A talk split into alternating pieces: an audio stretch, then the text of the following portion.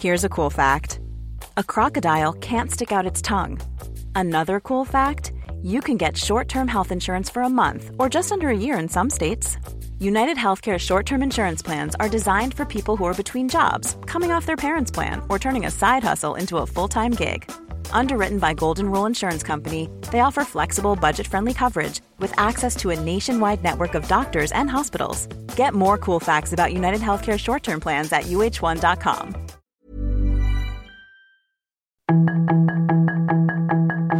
Tarde a tarde, lo que necesitas saber de forma ligera con un tono accesible. Solórzano, el referente informativo.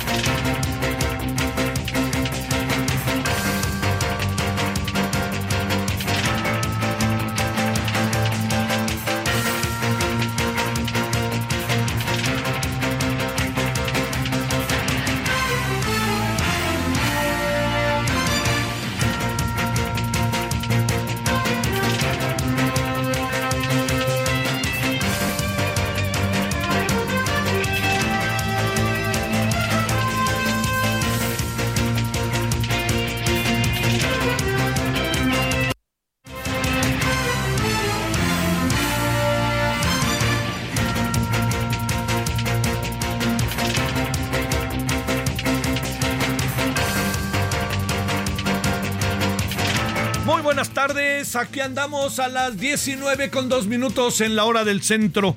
Una, un día muy importante por las muchas manifestaciones que ha habido que tienen que ver con el tema del aborto allá en el centro de la ciudad.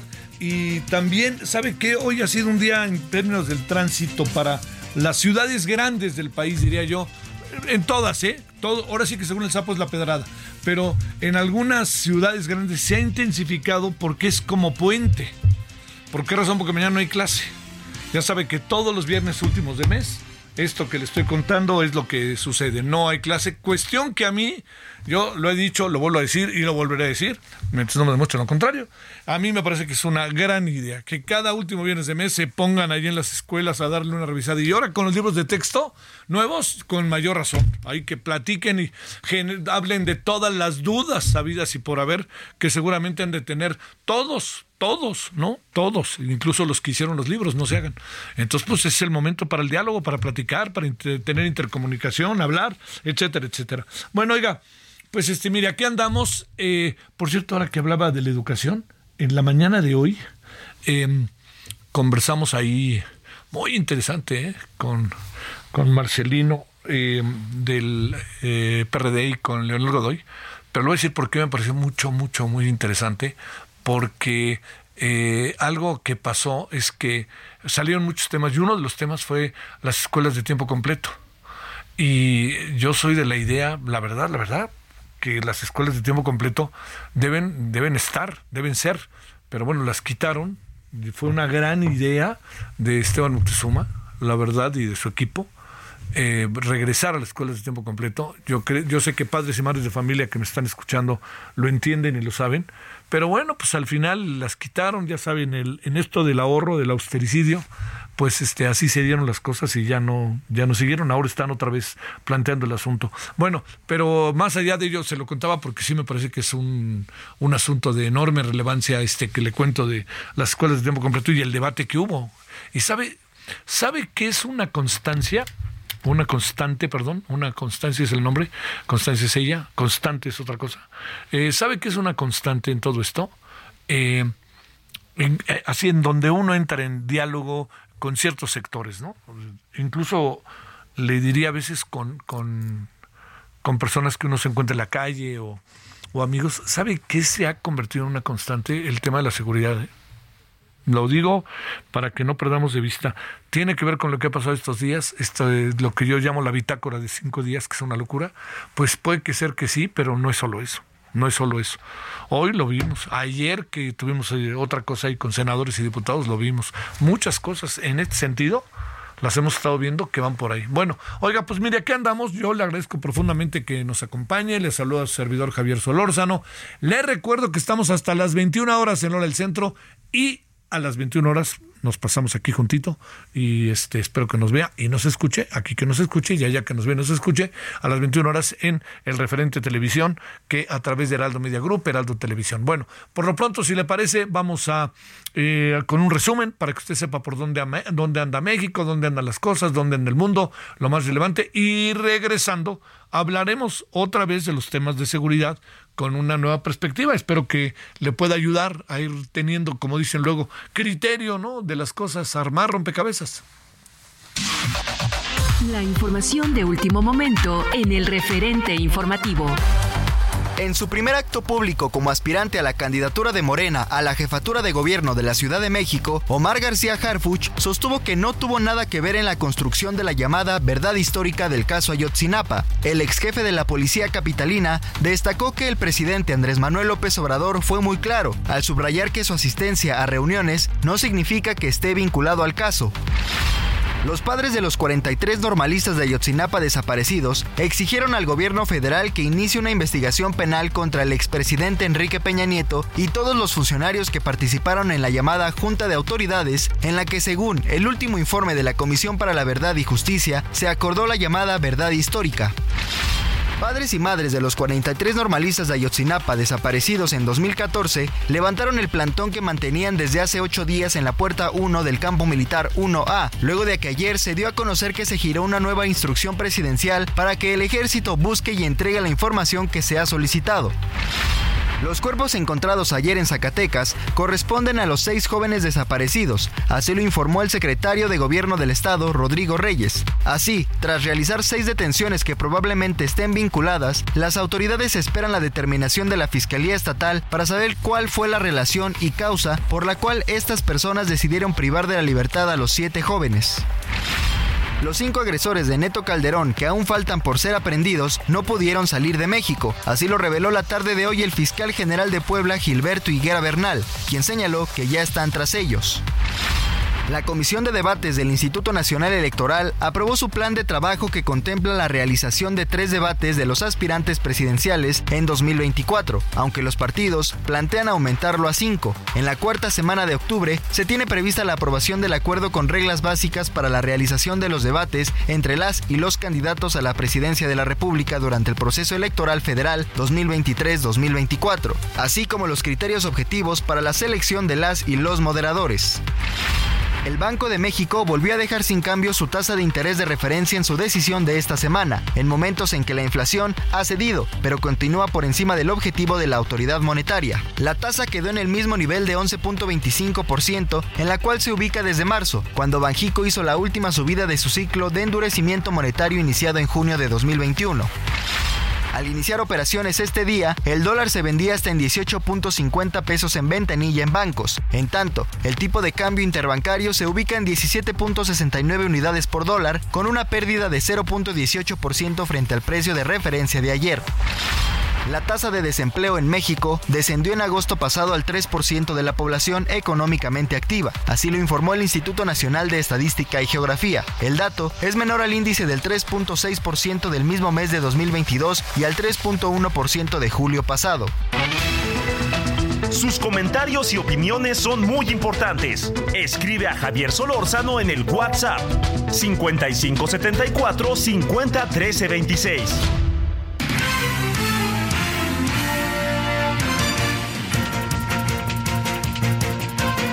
Bueno, por cierto, en el tema del dólar hoy leí algunas de las eh, consideraciones de analistas del BBVA. Eh, decían que eh, ya el, dólar difícilmente será, este, se mantendrá en los niveles que está ahora. Y podría hasta terminar en 18 pesos el año. Pero cuando le digo eso es que creo que esta bonanza del peso eh, se ha ido diluyendo, diferentes factores, eh, las tasas de interés, etcétera. Entonces, para los analistas, hablo de ellos y hablo de muchos otros, todo se va conservando más o menos en los términos en los que le estoy diciendo. Eso es lo que muchos de ellos eh, dicen para quienes andan con el dólar a un lado o para quienes lo consideran en sus muchas operaciones o simplemente para saber cómo anda en el país. Hay muchas operaciones en el país que se hacen con dólares. Ese es un poco el pronóstico de lo que puede venir en función de las tasas de interés, inflación, Producto Interno Bruto y el dólar en paridad. Acuérdese que está en paridad, está en deslizamiento, que es una gran idea. Cuando en su momento salió todo el mundo puso cara de Watt, pero al paso del tiempo nos dimos cuenta que lo determina la oferta y la demanda. Bueno, este punto, punto y aparte. Ahora sí que punto y aparte. Mire, eh, eh, hoy, hoy, antes de seguir con otro tema que quería comentarle, fíjese que ¿Sabe qué hizo Elon Musk?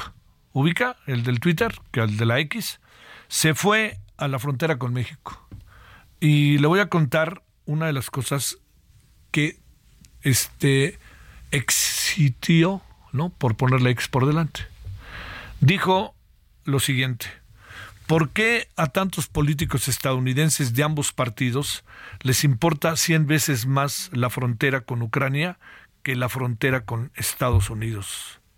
Que la frontera con Estados Unidos. Híjole, ¿no? Los dos partidos. Pero lo que le quiero decir es que fue interesante lo que hizo Elon Musk, ¿eh? Fue interesante. Lo que pasa es que con Elon Musk hay que suscribirse y es muy sacale punta. Entonces está difícil luego. Pero este. Pero lo que sí le quiero decir es que hay algo que hoy eh, trató Elon Musk de poner, y yo creo que sí lo logra, ahí en la mesa, que es este pues todo el interés que ha desarrollado con Ucrania, etcétera, y no se dan cuenta de lo que se vive aquí en, este en la frontera. Apareció el día de hoy ahí Elon Musk en Eagle Pass. Eh, y este, dice aquí estamos del lado este mexicano eh, le diría este este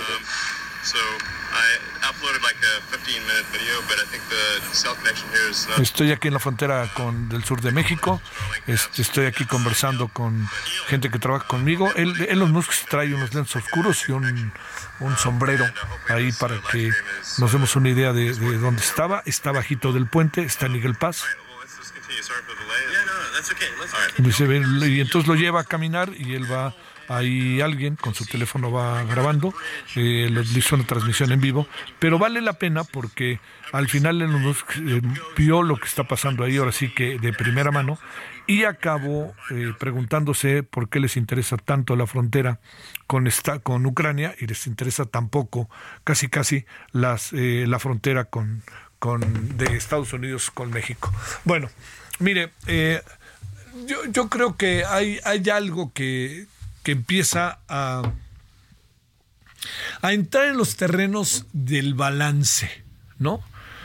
Cuando termine este sexenio, se escribirán más cosas de las que se han escrito. Y entonces seguramente habrá analistas de muy buen nivel que colocarán eh, los diferentes temas que a lo largo de todos estos años, de estas áreas que a lo largo de todos estos años eh, la forma en que se han desarrollado. ¿Qué pasó con uno y otro asunto? ¿Qué pasó con la salud? ¿Qué pasó con la seguridad? ¿Qué pasó con la educación? ¿Qué pasó con muchos, no? Con la energía. Se logró esta idea de que se trate, de que se trabaje eh, la idea de que este, entremos, eh, vayamos erradicando las energías fósiles y estamos realmente en camino de las energías limpias. Eh, todo eso va a estar ahí, ¿no? Como cualquier sexenio. Más allá de que este sexenio haya acaparado tanto la atención y haya sido uno de los sexenios de los que más se ha hablado durante el sexenio. Usted seguramente, si recuerda hasta generacionalmente, se habló mucho de Fox, pero no se hablaba todo el tiempo de Fox. Se habló mucho de Calderón, pero no se hablaba todo el tiempo de Calderón. Eh, en el caso de Peña Nieto, entre menos se hablara mejor, yo supongo, ¿no? Porque Peña Nieto sí verdaderamente fue un debut y despedida, diría este, eh, la frase. Y con eh, Andrés Manuel López Obrador se habla mucho de Andrés Manuel López Obrador, se sigue hablando de López Obrador y se está hablando de López Obrador. Es una constante. Entonces eso también, bueno, eso tiene su lado positivo porque el presidente pues obviamente es lo que provoca y es lo que quiere. Pero le diría que algo que es mucho, muy importante en este sentido es el hecho de que qué es lo que sucede con el sexenio más allá de que caiga bien, caiga mal, es que yo sí lo quiero, yo no lo quiero, es que lo que pasa, todo eso que ya sabemos cómo están los diferentes sectores. No hablaré mucho de los muchos sectores que hay porque hay diferentes impresiones. Por ejemplo, yo, yo no planteo exactamente la expresión beneficio de la duda, pero yo quisiera saber qué va pasando con la educación. Yo ahí quisiera saber qué va pasando. Hay un punto, hay un saque, hay un punto de partida que si, en opinión de su servidor, es muy trompicado y en algunos aspectos, que no todo, por favor, es fallido. Entonces habrá que ver qué pasa de aquí a seis meses, por lo pronto, a ver qué nos dice diciembre, qué ha pasado de aquí a diciembre, qué, evaluaciones se pueden hacer. Lo segundo es que también tendríamos que ver qué exactamente eh, se va a hacer con lo que tiene que ver con eh, los libros de texto, qué pasa con ellos, ¿no? ¿Qué tanta efectividad van teniendo? ¿Qué tanto el ponerlos a prueba durante seis meses ya nos va diciendo algo?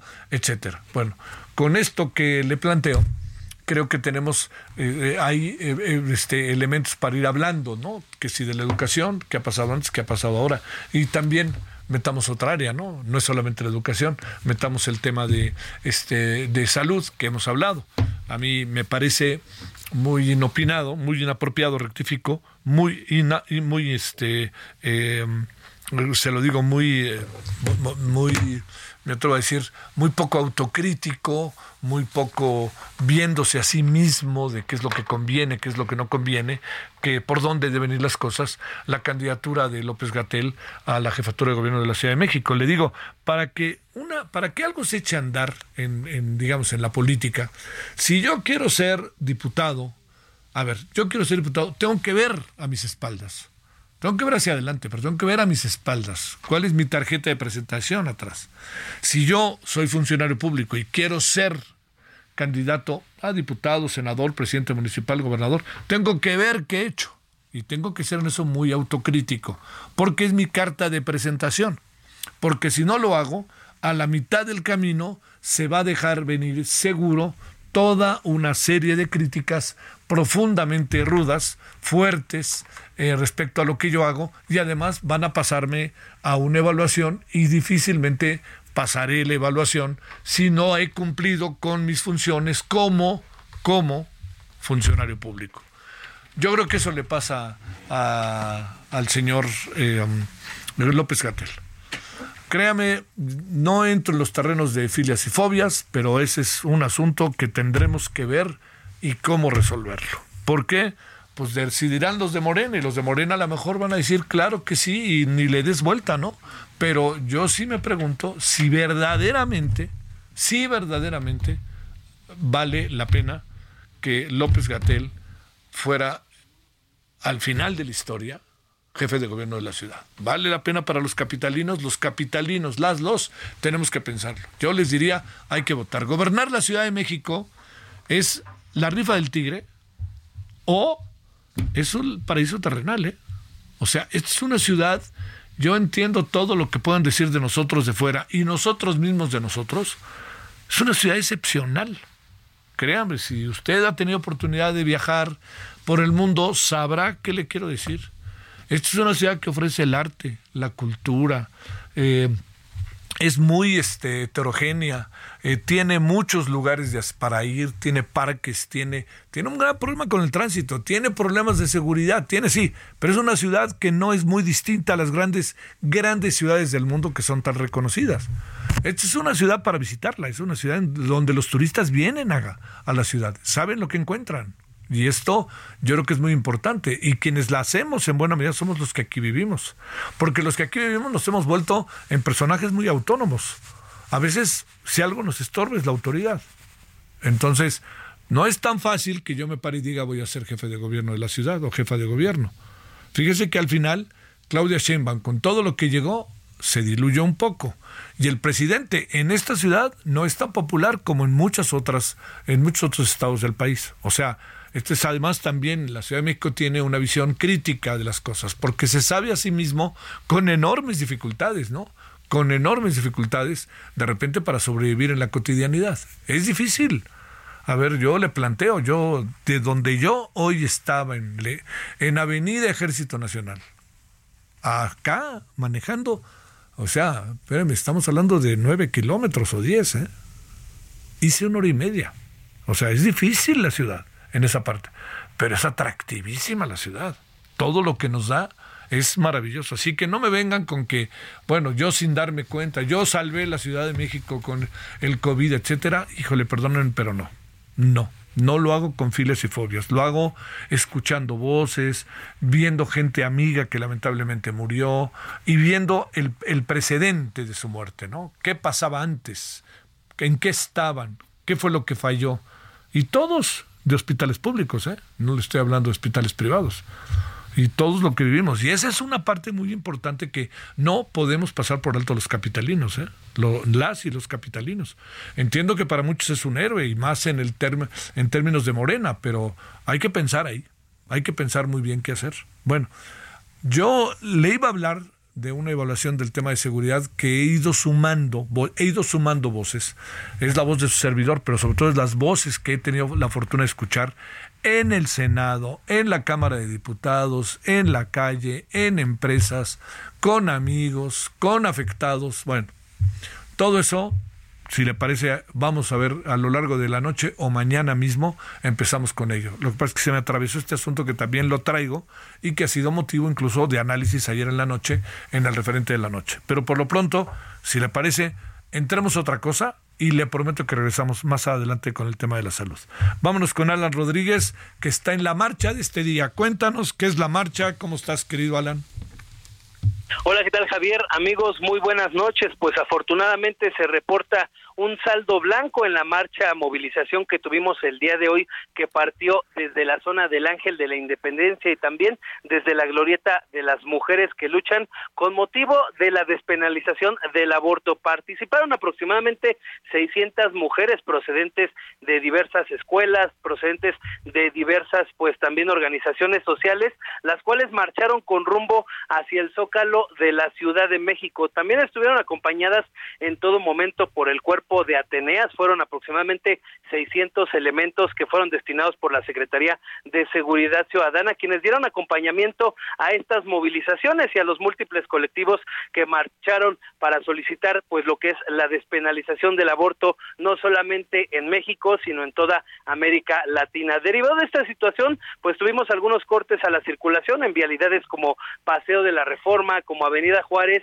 y también la Avenida 5 de Mayo que conduce hacia la del primer cuadro de la capital y como ya les mencionaba, pues afortunadamente en esta ocasión no hubo oportunidad de que se registraran algunos disturbios, a pesar de que esta marcha fue acompañada por un grupo de aproximadamente 50 mujeres del denominado bloque negro. Afortunadamente, pues en estos momentos ya la situación queda en completa calma en la zona del primer cuadro de la capital, únicamente tenemos todavía el resguardo de algunos inmuebles, de algunos edificios, de algunos establecimientos por estos llamados rompeolas, las vallas que han puesto para proteger, pues eh, como sabemos desde el pasado día cuando se celebró la marcha de los normalistas desaparecidos. Eh, derivado de esta situación, pues tuvimos los cortes a la circulación, sin embargo, ya en estos momentos la circulación ha quedado completamente restablecida, perímetro de la avenida Juárez, del eje central Lázaro Cárdenas, incluso ya en estos momentos presentan un poco de carga para quienes salen de la zona del primer cuadro de la capital del país. Por lo pronto, Javier, es el reporte que tenemos realmente fue muy poca la participación que tuvimos en esta ocasión. Sin embargo, pues los colectivos feministas hicieron pues notar sus molestias, también pues hicieron las peticiones de que se lleve más información y más legislaciones a favor de la salud de las mujeres. Es el reporte que tenemos. A ver, muy en breve, Alan, te pregunto, este, ¿tienes una hipótesis de por qué fue menos gente ahora? ¿Se, se habrá juntado con lo de hace dos días con Ayotzinapa. Muy en breve, ¿qué crees? Pues platicábamos, Javier, con algunas de las mujeres que participaron en esta movilización y pues sin duda alguna muchas de ellas destacan lo que es pues un gran logro por parte de la Suprema Corte de Justicia de la Nación, que como sabemos pues ya ha quitado este eh, rasgo de criminalidad a lo que es el aborto en gran parte de la República Mexicana. Sin embargo, pues eh, también es mucho la falta de ánimo por parte de algunos otros colectivos que no participaron en esta ocasión. Te mando un gran saludo, Alan. Muy buenas tardes, noches. Continuamos al frente. Buenas noches. Bueno, vamos a una pausa. Vamos a hablar de que, oiga, hay una auditoría profunda, ¿eh? Contra Segalmex es el colmo que no sea más profunda, ¿eh? Pero ¿sabe a quién le toca? A la CONADE y a Ana Gabriela Guevara, ¿eh? Bueno, vamos a hablar de ello exactamente de qué se trata. Vamos y regresamos. El referente informativo regresa luego de una pausa.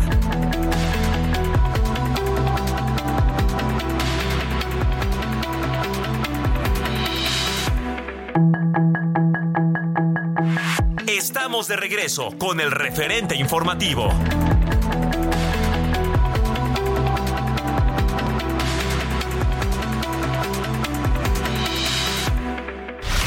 En el referente informativo le presentamos información relevante. Tribunal Electoral del Poder Judicial de la Federación ordena a Morena responder a impugnación de Ebrard. López Obrador deslinda a Omar García Harfuch de participar en la verdad histórica de Ayotzinapa. Padres de los 43 normalistas exigen investigar a Peña Nieto. Vidulfo Rosales contradice a Alejandro Encina sobre el mecanismo de seguimiento del caso Ayotzinapa. Cuerpos hallados en Zacatecas son de jóvenes desaparecidos. El INE multa el Bronco con 403 mil pesos por aportaciones indebidas en campaña de 2018. Banjico deja su principal tasa de interés en un máximo de 11.25%.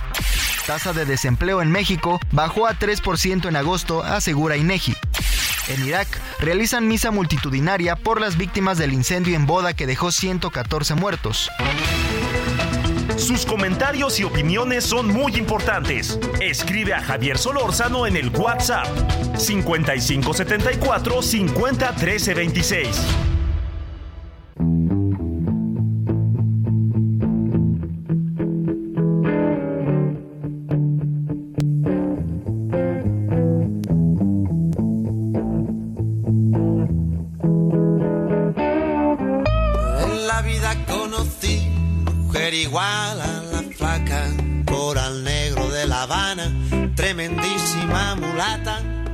libras de piel y hueso, 40 kilos de salsa y en la cara dos soles que sin palabras hablan, que sin palabras hablan. La flaca duerme de día, dice que así el hambre engaña la noche, baja a bailar a la tasca y y bailar tras otra, pero ella nunca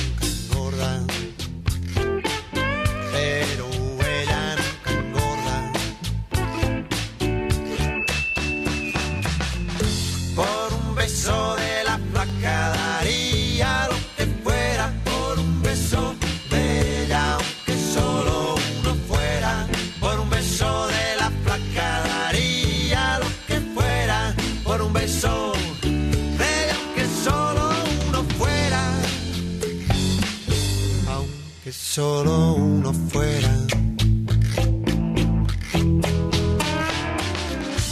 Pensado que esta es una muy buena canción, muy buena. Se llama La Flaca, es Jarabe de Palo. Eh, es, eh, es una banda española, ¿no? Eh, se va a reunir en Puerto Rico con Pedro Capó, que es otro maravilloso personaje allá en Puerto Rico, para brindarle un tributo a Pau Dones, que falleció en 2020 en junio que era el mero mero. Bueno, el concierto va a tener lugar el 2 de diciembre en el Coca-Cola Music Hall, allá en San Juan de Puerto Rico. En- es muy bonito San Juan de Puerto Rico. Bueno, ahí le dejo tantito para que escuchemos a la flaca.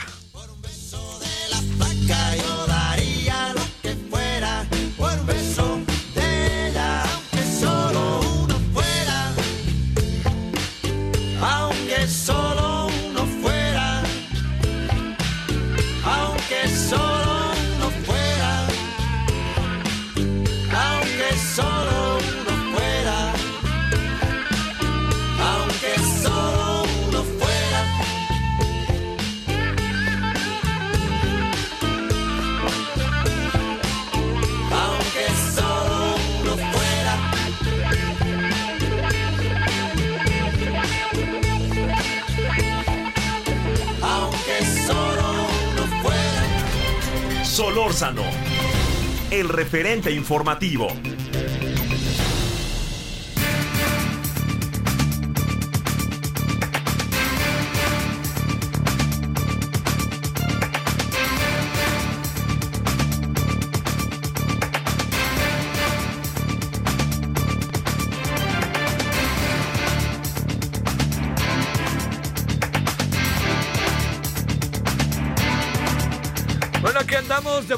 Vuelta a 19.35 en la hora del centro. Estamos en Heraldo Radio, referente de la tarde, Ronche, el 98.5 de FM, aquí en la Ciudad de México, en la, que en, en, la ciudad del tránsito, y aquí más no se diga aquí en Avenida Insurgentes, adelantito del histórico Parque Hundido. Bueno, vámonos con Iván Alamillo, periodista de investigación de Mexicanos contra la Corrupción y la Impunidad. Querido Iván, gracias como siempre por tu participación. ¿Cómo has estado? Javier, no, a ti siempre por la invitación. Muy bien, gracias. Bueno, empecemos con un asunto que uno se pregunta. Bueno, uno sabe cómo funciona la auditoría, ¿no? Que haces la auditoría, luego te responde a quien le haces la auditoría para aclararte, pero cuando ya viene la segunda, ya va en serio, ¿no? Ya ahí sí, ya tú me dijiste que era, era todo esto, pero no me lo has podido comprobar. A ver, ¿qué pasa con Segalmex y con CONADE? Para hablar de dos instancias profundamente este, señaladas y además con señalización, con un señalamiento de parte de la auditoría de carácter penal. Sí, así es. Pues mira, estos dos organismos, no, Segalmex eh, y Conade, eh, son pues básicamente dos de los eh, mejores emblemas de la corrupción que ha habido en este gobierno, ¿no? De Segalmex pues hemos platicado aquí contigo sí. a profundidad, ¿no? Pues son 15 mil millones de pesos que están perdidos, ¿no? Que nadie sabe en dónde terminaron. Y de la CONADE, eh, lo que está pasando es que desde hace tres años la Auditoría Superior también ha hecho bastantes, bastantes señalamientos eh, hacia la gestión de Ana Guevara, ¿no? Y el monto observado en la CONADE es mucho menor que el del Segalmex, ¿no? El monto observado en la CONADE por la Auditoría Superior eh, asciende apenas a 800 millones de pesos, que no es poca cosa. Eh, sin embargo, ¿no? Lo que es de resaltar es que eh, la Auditoría Superior se tardó casi tres años para presentar las primeras denuncias por el caso Segalmex y por el caso de la CONADE. ¿no?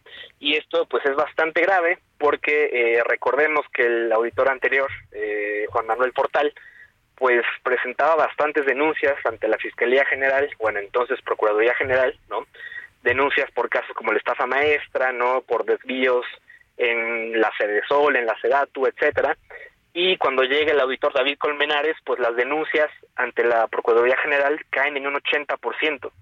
Es decir, hubo un eh, pues un este, una caída drástica, ¿no? Las denuncias que presentaba la Auditoría Superior ante la Fiscalía General y pues esto abre obviamente una puerta a la impunidad porque la auditoría pues ya no está denunciando eh, los los desfalcos que, que está descubriendo. Oye, a ver, Híjole, es que la verdad tienes razón, Iván, por dónde, por dónde, por qué tardaron, por qué, etcétera, etcétera. A ver, déjame plantearte una, un, un asunto. Ya estamos en la etapa en donde la auditoría pide información, y esa es la primera demanda, la, se responde a esta demanda, y estamos ya en la etapa en donde ya estamos en la segunda vuelta o estamos en la primera vuelta. Y segundo, ¿por qué si se logró que la Cámara de Diputados y la Cámara de Senadores lograran revisar la cuenta pública eh, después de un año, al igual que la auditoría, y por qué en este caso se tardaron tres años, Iván. Pues mira, eh, te platico un poquito del caso de Segalmex. Eh, nosotros descubrimos eh, el año pasado que el hermano del auditor superior, David Colmenares, sí. estaba trabajando en Segalmex, mientras el auditor superior fiscalizaba el desvío multimillonario. ¿No? Eh, con pues, el conflicto de interés que esto puede, eh, puede, puede significar, ¿no? Entonces le preguntamos al auditor superior, oiga, señor auditor, ¿usted por qué no transparentó en su declaración patrimonial y de posibles conflictos de interés que su hermano estaba trabajando en una dependencia que usted estaba fiscalizando y que usted sabía que ya era un hoyo negro, ¿no? Y el auditor lo que nos respondió en una carta bastante escueta, ¿no? Que ni siquiera tenía el logo de la auditoría, era que pues que su hermano no manejaba recursos públicos y que él no otorgaba contratos y que por tal motivo so, eh, no lo había declarado no en su declaración patrimonial y de posibles conflictos de interés no Y también vale la pena resaltar que la Auditoría Superior presenta las primeras denuncias por el caso Segalmex después de que nosotros revelamos no este posible conflicto de interés entre el hermano del auditor eh, y, él mismo, ¿no? Entonces, pues ahí hay una cosa que también nos saltó muchísimo, ¿no? Eh, eso del caso Segalmex. Y del caso de la CONADE, eh, pues mira, lo que la auditoría está denunciando son pagos, ¿no? Por casi 100 millones de pesos acerca de 400 eh, supuestos eh, eh, maestros, ¿no? Y sí, maestros básicamente, ¿no? Que debían dar las clases a los atletas. Y en la mitad de estos 400, la auditoría pudo o no pudo encontrar que realmente hayan sido maestros, es decir, no no se pudo comprobar que hayan dado el servicio por el que se les pagó. Eh, y es por este motivo que la auditoría está denunciando a, a la CONADE. Oye, este y ese dinero, mi queridísimo Iván, ¿dónde crees que ande de ambos casos? Pues mira, es, es bien difícil saberlo, ¿no? Eh, ahora sí que eso ya, pues como, como hemos dicho, le corresponde a la UIF, ¿no? A la Fiscalía General, pero no hay que olvidar que la auditoría no solamente tiene la responsabilidad de denunciar estos desfalcos, sino que también tiene la responsabilidad de recuperar el dinero. Claro. Y eso es algo que la auditoría no está haciendo tampoco, ¿no? Eh, hay que ponerle mucho ojo a la auditoría, porque sí ha dejado de hacer muchísimas cosas eh, durante esta gestión de David Colmenares, ¿no? Han caído las denuncias, se está observando eh, menos montos, eh, se está recuperando menos el dinero. Y otro dato que también es de resaltar rápidamente eh, durante el actual sexenio, la Auditoría Superior solamente ha presentado denuncias en contra de dos dependencias, Segalmex y la CONADE, ¿no? Entonces, ¿cómo es posible que ya llevemos casi cinco años de sexenio, ¿no? Y solamente se estén presentando denuncias contra dos dependencias, cuando sabemos que hay irregularidades en Pemex, ¿no? En el Ejército, eh, en el Tren Maya. Entonces, se está dejando de denunciar muchísimo. Oye, eh, eh, a ver, se está dejando de denunciar muchísimo, pero hay cosas que están claramente denunciadas, explicitadas, y oye, y utilizaré la palabra clave, penalmente. Cuando se habla de penalmente es que tienen que responder ante un juez y se los pueden meter a la cárcel, hasta donde yo entiendo, incluyendo al amigo del presidente, este, que era director de, del secretario, bueno, que era el encargado de Segalmex, ¿no? Sí, así es, estas denuncias penales ante la Fiscalía General pues podrían derivar o deberían de derivar no en responsabilidad penal y que en muchos casos pues debería ser eh, prisión no para los funcionarios que, que malversaron estos recursos. Eh, pero pues en la fiscalía general no hay otro cuello de botella también porque pues el caso Segalmex no avanza no como bien lo hemos platicado aquí eh, y solamente están yendo detrás de funcionarios de rango medio bajo no entonces pues de nada sirve que se denuncie de parte de la auditoría y de parte de otras personas o de otras instituciones no y la Fiscalía General pues no, no avanza con el caso. Oye, este, ¿qué crees que pase particularmente con CONADE? Porque se juntan muchas cosas, fíjate. Mañana se prende el fuego olímpico panamericano, porque empiezan en un mes los Juegos Panamericanos allá en Santiago. El año que entra son los Juegos Olímpicos. Están nuestros deportistas expuestos y seguramente surgirán, pienso yo, muchas, este, pues muchas dudas y muchas preguntas y a lo mejor cuando empiecen resultados que sean medio adversos van a decir, pues es que a mí no me dieron lana para nada. Sí, claro, y esto lo hemos visto ya con muchísimos casos, ¿no? El, caso, por ejemplo, tan sonado este año de del equipo de nado sincronizado, ¿no? que, que tuvo que ir a conseguir los apoyos por fuera porque en la CONADE de Ana Guevara pues no se los entregaban, ¿no? Eh, el caso de tiro con arco ha sido con lo mismo, ¿no? El equipo de tiro con arco pues no ha recibido los apoyos eh, y precisamente algo que la auditoría está denunciando, ¿no? Es, por ejemplo, que supuestamente se adquirieron 2.000 relojes deportivos inteligentes, ¿no? Para entregársele a los atletas y pues estos relojes deportivos inteligentes nunca llegaron a, las manos de los atletas, entonces se hizo un gasto que no se pudo comprobar. eh, es decir, hay, hay, una serie de irregularidades bastante grandes ahí en la CONA de, de, Ana, de Ana Guevara. Este, híjoles, este, una... Oye, a ver, no me digas que no va a pasar nada, Iván. Pues mira, esto, esto ya depende también de, la Fiscalía General, ¿no? Que se armen bien las carpetas de investigación, que se integren pruebas sólidas, eh, y que se vaya tras los funcionarios que realmente son los responsables. Eh, no solamente eh, pues ir detrás de, de, funcionarios de rango bajo, sino también ir por pues por los directivos, ¿no? No solamente si Ana Guevara tiene alguna responsabilidad penal, pues ir detrás de ella e ir detrás de los directivos que, que sean sus brazos derechos y sus brazos izquierdos, ¿no? Pero una vez más, esto depende de la Fiscalía de Manero, que como bien sabemos tiene casos emblemáticos como la estafa maestra, como de Brecht, como Ayotzinapa, pues sin una sola sentencia. Híjole, eh, bueno, oye, eh, a ver, este, lo que pasa es que aquí puede quedar muy en entredicho la auditoría, ¿no? De por sí anda caminando de repente como este como en zonas pantanosas se, le, se puede quedar ahí y no salir en términos de su credibilidad, de su trascendencia y de, pues yo diría, ¿no? De su acción legal que acaba siendo, acaba quedando bajo el síndrome de no pasa nada, Iván. Sí, lo, que dice la, auditoría no es que se han presentado menos denuncias porque supuestamente se integran mejor eh, pues eh, estas carpetas no que le pasa a la fiscalía en donde detalla las irregularidades que detectó. Entonces la justificación de la auditoría es que se preparan mejor los casos antes de denunciar no pero pues esto es una justificación que no sabemos si es verdad.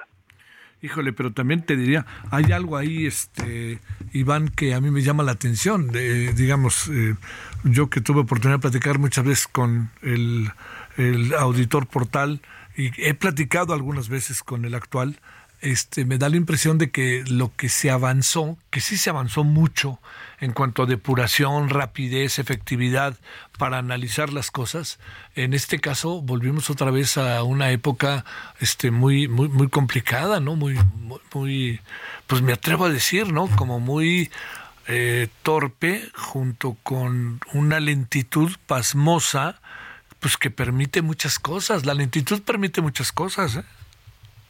Sí, y entre ellas está la prescripción de los casos. Claro, ese es otro. Porque en el caso de, de, las faltas administrativas, por ejemplo, la auditoría tiene tres años para los casos no graves y, y, seis años para los casos graves.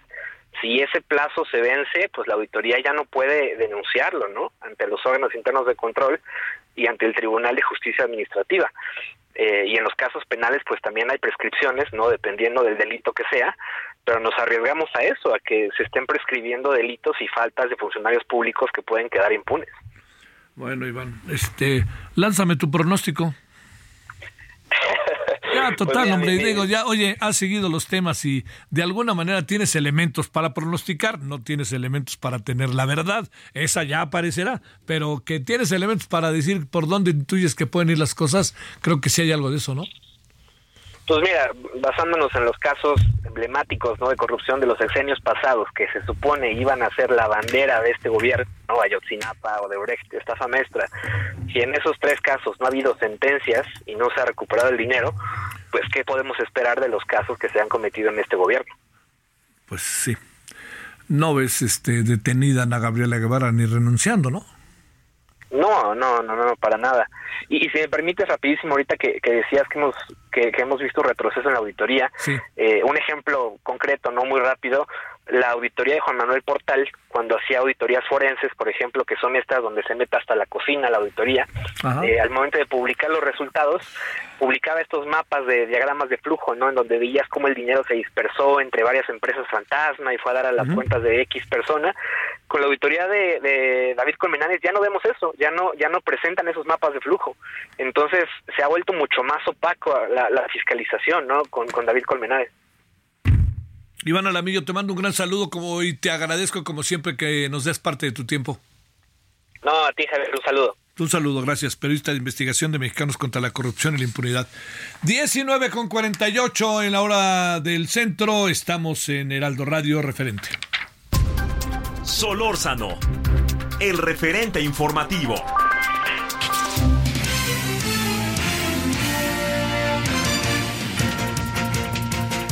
Gerardo Galicia, ¿dónde andas? Muy buenas tardes.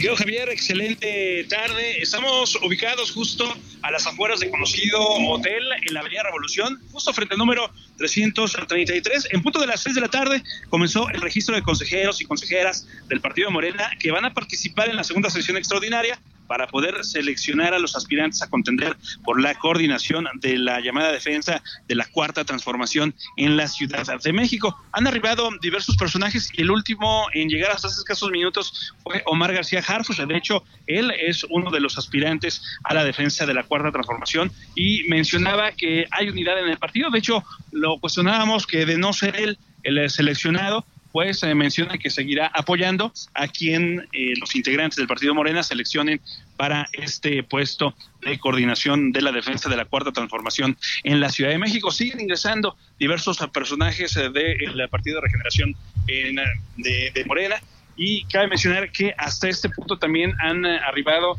eh, algunos alcaldes. Estamos a la espera también de la llegada de Clara Brugada, la alcaldesa de Iztapalapa, que mencionaban algunos de sus colaboradores que estaría llegando en los próximos minutos. Y por supuesto, lo que siga ocurriendo a lo largo de esta tarde-noche lo estaremos informando. Por lo pronto, para nuestros amigos, vamos a utilizar la avenida Revolución, justo llegando al número 333. Hay que manejar con precaución. Tenemos el cruce constante de bastantes eh, representantes del Partido Morena que siguen arribando hasta este inmueble para poder participar en esta segunda sesión extraordinaria. Por lo pronto, me Javier, el reporte. Oye, ¿cuál es el nombre del conocido hotel de la Ciudad de México de Avenida Revolución? Marriott. Ah, claro. Marriott ubicado en Avenida Revolución, llegando a la calle de Mártires de Tacubaya. sí, claro, ese es, eh, sí, sí, es una, además es por la hora de haber mucho tránsito. Gerardo, ¿tienes una idea de cuántos son los aspirantes suspirantes? No, fíjate que estábamos buscando o tratando de conseguir alguna lista, pero no, entre los más fuertes se sonaba el nombre de Gatel, de Omar García Harfus, Clara Brugada, eh, mencionaban también, eh, ay, eh, me, parece que eran los, más fuertes, pero no, no, no tenemos una lista concreta de quiénes son los seleccionados Oye, pero no te preocupes, Gerardo, porque dicen que son como 20, ¿eh? No, no. Sí, sí, sí. Nomás quería saber quiénes eran pues, los actores principales y los de reparto, ¿no? Sí, exactamente. Y de esos 20, el día de hoy, en teoría, se tendría que seleccionar a solo cuatro y más adelante ya se estaría realizando una encuesta interna para seleccionar a uno.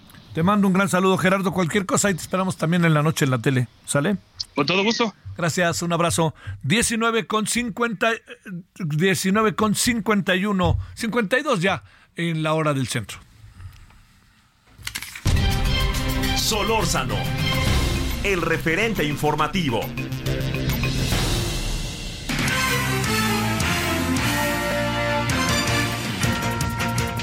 Eh, este es un, un, asunto de estos que aparecen constantemente, ¿no? ¿Quién debe de encargarse del secuestro de la presidenta municipal de Cotija? Bueno, vámonos con Adriana Luna. Querida Adriana, adelante, ¿cómo estás? Mi querido Javier, te mando un fuerte abrazo a ti y a toda la audiencia. Hoy fueron imputados Raúl, Adrián y Luis Miguel N por su probable vínculo en el delito de desaparición eh, forzada cometida en una plaza comercial de Zapopan, Jalisco, por particulares. Es un delito de desaparición agravada incluso en perjuicio de la alcaldesa de Cotija, Michoacán, Yolanda Sánchez. Bien lo comentas, querido Javier.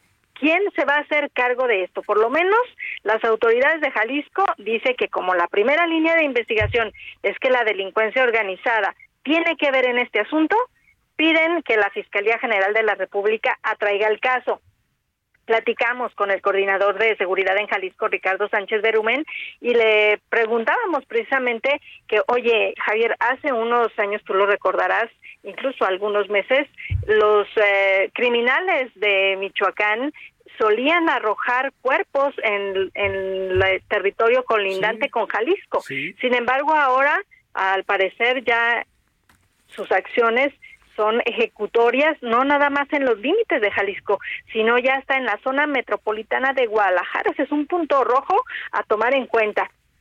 Ya fueron imputados estos tres eh, detenidos por su probable participación en este hecho criminal. Ahora ya en otra etapa procesal se va a dar el reconocimiento de los agresores por parte de la víctima, o sea, la alcaldesa, y mientras eso sucede, se pide que la Fiscalía General de la República intervenga en el caso. Mientras tanto, aquí en municipios y en toda la entidad se refuerza la vigilancia, Javier. Bueno, pues eso es este más que importante. Oye, este, eh, Lo que pasa es que luego están diciendo que son los gobiernos estatales, los gobiernos estatales, pero un secuestro de esta naturaleza, un personaje político de esta envergadura, pienso, Adriana, que el gobierno federal, y la fiscalía más bien, tendría que por lo menos considerarlo, ¿no? Sin lugar a dudas, porque además es en un fue en, eh, plena luz del día y además en un sitio muy concurrido, Javier. Entonces es puntos rojos por donde quiera que voltees hay, hay una alerta. Oye, ¿y qué día de la semana, no? O sea, además familias y todo, ¿no? Ahí estamos. Sin lugar a dudas, pero eso también ocurrió, la eh, ha estado ocurriendo recientemente por ahí, por la zona, por lo tanto ya hoy se reforzó con 70 patrullas que van a estar rondando todos los corredores gastronómicos, porque bien lo comentas, es a donde va la familia los fines de semana, ¿no? Adiós, Adriana, gracias. Pausa. Buenas noches. El referente informativo regresa luego de una pausa.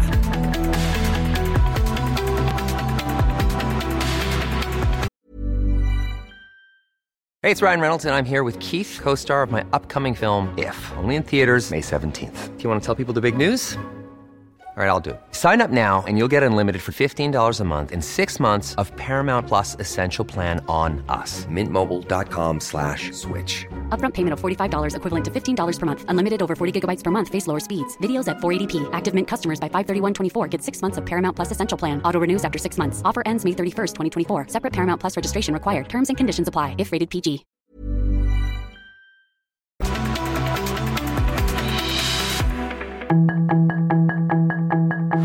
Estamos de regreso con el referente informativo.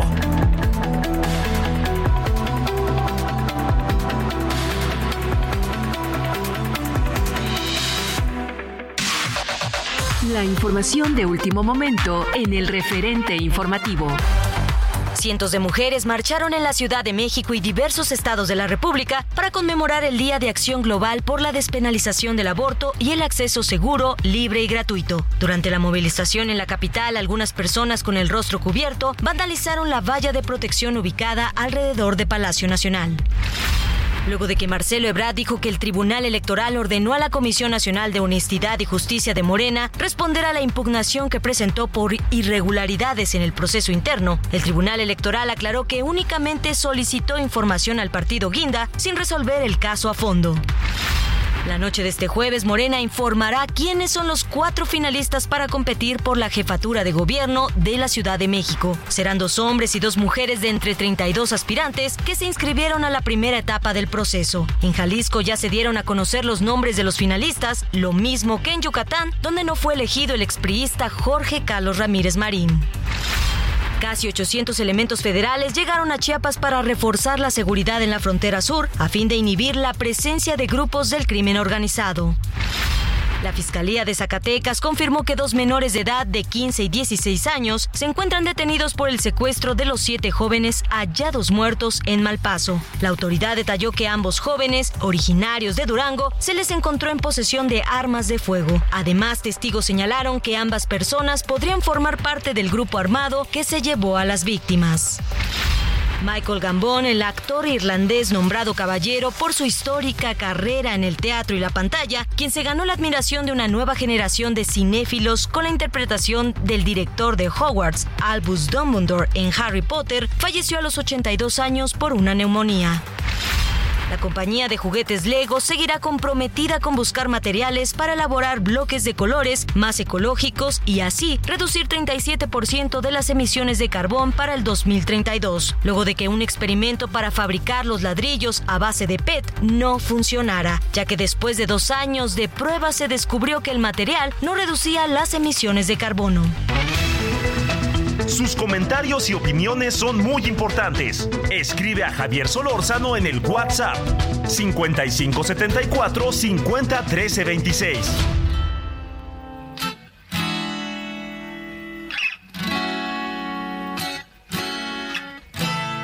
Bonito, todo me parece bonito. Bonita mañana Bonito lugar, bonita la cama, que bien se ve el mar. Bonito es el día que acaba de empezar. Bonita la vida, Respira, respira, respira.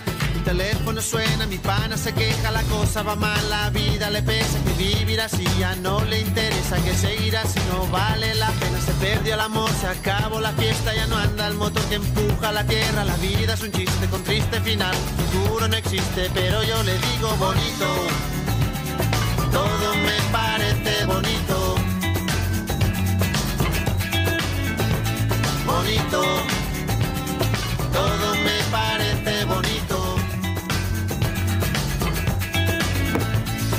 Bonita la paz, bonita la vida, bonito volver a nacer cada día, bonita la verdad cuando no suena mentira, bonita la amistad, bonita la risa, bonita la gente cuando hay calidad, bonita la gente que no se arrepiente, que gana y que pierde, que habla y no miente, bonita la gente, por eso yo digo bonito, todo me parece bonito,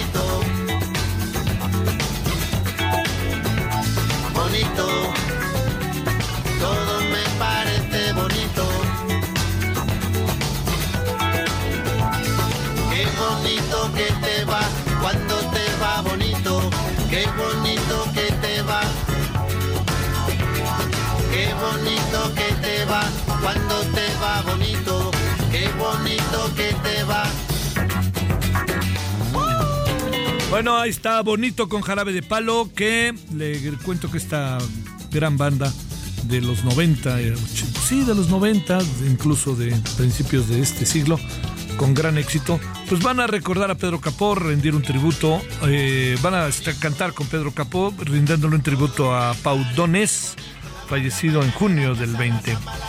Bueno, buena banda, ¿eh? Esta. Bueno, va a ser el 2 de diciembre en el Coca-Cola Music Hall en San Juan. Y esto es bonito con jarabe de palo, que estará de las famosas. Bonita la gente que viene y que va bonita, la gente que no se detiene, bonita la gente que no tiene edad, que escucha, que entiende, que tiene y que da bonito porque bonito. Solórzano, el referente informativo.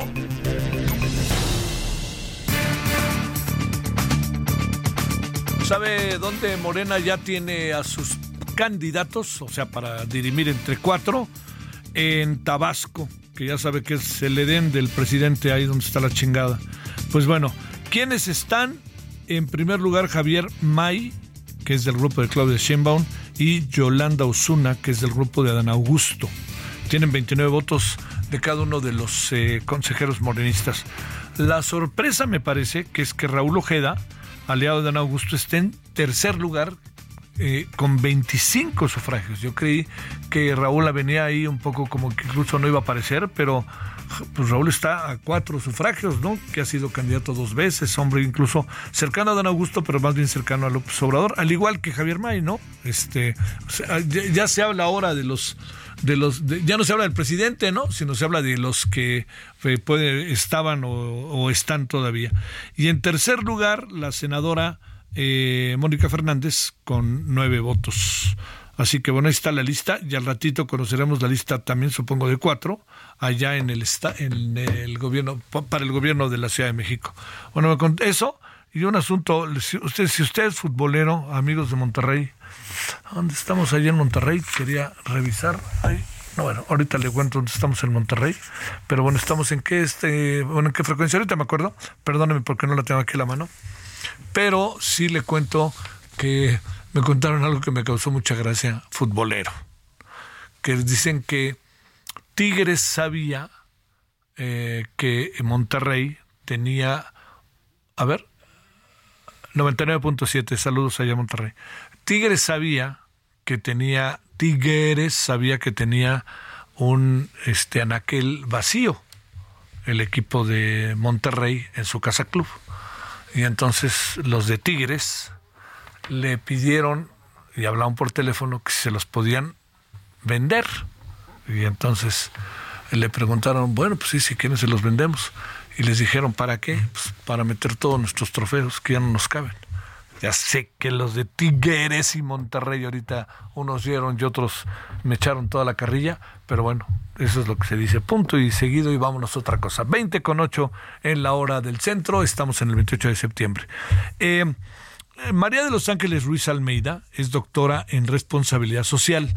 Eh, se dio un caso eh, bastante uno más, bastante eh, digamos, alarmante una vez más, brutal una vez más, que tiene que ver con el asesinato de un testigo del homicidio del activista de un activista en Chihuahua. Vamos desde cero, si le parece, y que nos cuente María de Los Ángeles todo lo sucedido. Gracias antes que nada, María de Los Ángeles, por tu tiempo. Muy buenas noches. Hola, muy buenas noches, Javier. Qué gusto saludarte a ti y al auditorio, también eh. a la producción. ¿Me escuchan? Perfectamente bien. Muchas gracias. Sí, perfecto. Cuéntanos qué pasó. a ver. Eh, ha, habido, son situaciones muy complicadas. Uno de los delitos que se viven dentro del estado de Chihuahua, que no es privativo, pues del país, es eh, la tala clandestina de los bosques. Esto obviamente, bueno, trae consigo que diferentes actores pues puedan entrar en pugna. Y esto es el tema que se está estudiando con el caso de estas dos mujeres, Gloria y Sally, que habían sido asesinadas, esto en pasados días. Y bueno, eh, se ha dicho, fíjate que todavía no ha sido contundente que la posición de la Fiscalía, en este caso eh, César Jauregui Moreno, pueda decir que ellas se consideraban como activistas pero hay un grupo de personas que afirman que ellas estaban defendiendo la situación de la tala. Otros están diciendo que ellos tal vez estaban haciendo ahí alguna negociación con las tierras. Todavía no lo tenemos así bien claro. Pero ¿qué es lo que sucede? Bueno, en la sierra sabemos que este, hay, hay grupos de delincuencia y parece ser que uno de esos grupos les quita la vida a estas mujeres, las asesina. Y bueno, hay un testigo ocular que no estaba, cabe mencionar, la fiscalía de conocer que no estaba eh, registrado dentro de la carpeta de investigación como testigo. Y bueno, el día de hoy, pues nos da a conocer que este testigo, denominado Isidro CD y Leonardo TC, este era el padre del testigo, de 53 y 37 años de edad, bueno, fueron degollados. Esto eh, porque se suponía que ellos iban a trasladar hacia la capital del estado, en teoría para hacer alguna declaración acerca de este crimen. Te digo que todavía la fiscalía pues no lo ha puesto bien en claro eh, si es asesinado para evitar que él pudiera decir que fue lo que vio o si se da porque tal vez él pueda estar inmiscuido en estas situaciones que no conocemos claramente, pero la pongas como la pongas, la situación con, con los activistas, en el, no nada más en Chihuahua, sino en todo el país, es alarmante. Hasta el momento, déjame comentarte que datos estadísticos a nivel mundial, bueno, hablan de que han sido asesinados en un lapso de unos dos años, alrededor de 230 eh, ambientalistas en todo el mundo, y México tiene casi 60, 60 personas ambientalistas que están defendiendo por diferentes causas. Es decir, tenemos casi un cuarto de los asesinados en todo el mundo por este tema. Así es que, ¿qué podemos distinguir aquí, Javier? Bueno, primero, que hay un, un equipo de personas que se está encargando de desmontar todos los recursos eh, naturales que tenemos en el país, como puede ser en, el caso del sur del país, bueno, la situación del tren Maya, que también se ha defendido, tenemos también los bosques en Michoacán, tenemos aquí en Chihuahua eh, los bosques en Chihuahua, donde la madera pues es usada para venderse clandestinamente, y esto, bueno, da oportunidad a que los grupos delincuenciales asesinen a estas personas. Entonces, ahorita estamos en, este... Eh, esclarecimiento, buscar el esclarecimiento de si estas personas fueron asesinadas por eso o no, pero bueno, indistintamente este este otro problema que México está viviendo en donde con mucha impunidad, pues se les mata a estas personas que, bueno, que buscan proteger eh, los recursos que son de todos. Así es que el panorama, Javier, se ve complicado. Eh, no sé desde tu óptica allá en el centro cómo, cómo lo estén viviendo, porque entiendo que ustedes también tienen ese problema de tala clandestina y en, en, un gran número, ¿eh? tengo entendido por allá. Sí, en las afueras de la ciudad. Oye, a ver, María de los Ángeles, eh, digamos, la, la información que tú has ido sumando, que han ido sumando allá en Chihuahua, es que el problema es la tala de árboles, ¿no? Y entonces es correcto. Hay un asesinato de alguien que protesta por ello y que trata de sumar opiniones para tratar de frenar esto de una vez por todas. Y lo segundo es que quienes fueron voluntario o involuntariamente testigos ahora no son solo asesinados, sino degollados. Pues es un asunto que desde donde se ve a María de los Ángeles ahora sí que haya pasado como haya pasado, es un asunto muy brutal como para el Estado, ¿no? ¿Y qué dice el gobierno? Mira, es, que la situación de verdad es, es, tan complicada. Eh, ¿qué te puedo decir? Vemos como en todo el país no se puede controlar la delincuencia, o sea, no se ha podido y no hay una política enérgica de un proyecto de seguridad y bueno, esto también lo vivimos aquí en Chihuahua. ¿Qué te puedo decir?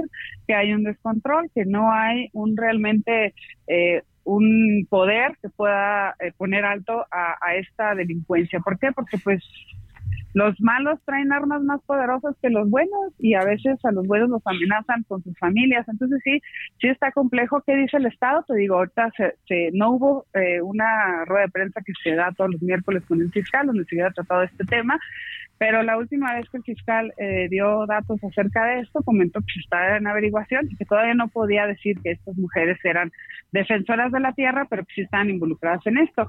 Eh, pues te digo, desafortunadamente son dos más homicidios de todos los que tenemos todos los días y si en, días posteriores se da alguna declaratoria eh, a este respecto, pues lo podemos comentar con mucho gusto, pero lo alarmante, Javier, es la falta de una política de seguridad, de una estrategia que está ardiendo todo el país, literalmente. Este, ay, eh, bueno, además, eh, María de los Ángeles, los últimos, el último fin de semana se han juntado una cantidad de asuntos de violencia brutal. Déjame hacerte una, una pregunta más. Este, ¿cómo, ¿Cómo apreciar que más allá de que haya sido una cosa en términos de que haya sido asesinada, eh, esta lo que todo indica podría ser una defensora de derechos este en este caso del bosque y que eh, dos personas que eh, estarían yendo a declarar sean degolladas o sea no fueron así asesinadas sí no fueron balaceadas sí fue, digo es lo mismo al final no pero a lo es otro nivel de violencia sí exactamente ahí ahí qué supones ante qué estamos porque digo, tampoco puedo decir, es que no tenemos la certeza de qué era, pero oigan, pero hay cuatro personas muertas, por Dios, y miren cómo mal las mataron. Sí, es, es terrible, te digo, pues, este, ¿qué te puedo decir? Pues te digo que, que hay una, un descontrol, que no hay la posibilidad de que el Estado ejerza, eh, la, pues ejerza la seguridad en todo, en toda la palabra, porque la tala continúa, porque sigue habiendo asesinatos de, lo que vimos en Cerocagua y bueno, pues creo que todo México lo conoce y el mundo. Y ahí te da un panorama de qué es lo que está sucediendo con los grupos delincuenciales. Entonces, pues te dejo esa postal para reflexión. Eh, ¿Por qué será, por qué los degollan? Bueno, pues porque a lo mejor eh, la persona pues era más violenta y era más fácil cortarles el cuello que matarlos. O sea, debe de haber un un significado, vaya. Eh, en este momento no te puedo decir eh, si la pandilla local este, los degolla porque es la firma de, cabecilla del pueblo o lo que tú quieras. El punto es que no hay seguridad, no hay una política que esté haciendo efecto y no hay tampoco elementos para poder decir, bueno, vamos a proteger a todos los que pudieran ser testigos de los casos porque son tantas las carpetas, son tantas las situaciones que se dan que no se da abajo. Oye, nomás por último, por cierto, lo de Cerocagua y María de los Ángeles, nunca hubo justicia. Al final, el, presunto homicida acabó ahí asesinado en algún lugar de nuestro país, creo que en el centro del país, pero nunca se supo quién mató a los dos sacerdotes, a, a quien era el guía de turistas y a la otra persona, ¿no? Pues en teoría fue el chueco, ¿ah? En teoría es la persona que luego aparece eh, asesinada en Sinaloa. Eh, y volvemos al punto, o sea, hay, hay otra autoridad no es la autoridad eh, constitucional. No, claro, eso es la clave. Te mando saludos, María de los Ángeles, y muchas gracias que estuviste con nosotros. Claro que sí, Javier. Nos encontramos en la próxima ocasión y aquí podemos estar cuando ustedes nos inviten. Hasta la próxima. Buenas noches. Gracias, María de los Ángeles Ruiz Almeida, doctora en responsabilidad social. Asesinado un testigo, dos testigos, un, un testigo que iba con su papá de activistas en Chihuahua. Eso es lo que parece, lo que tenemos. Lo que fuera, eh, este testigo vio quién el asunto, cómo se dio. Y este testigo iba a declarar.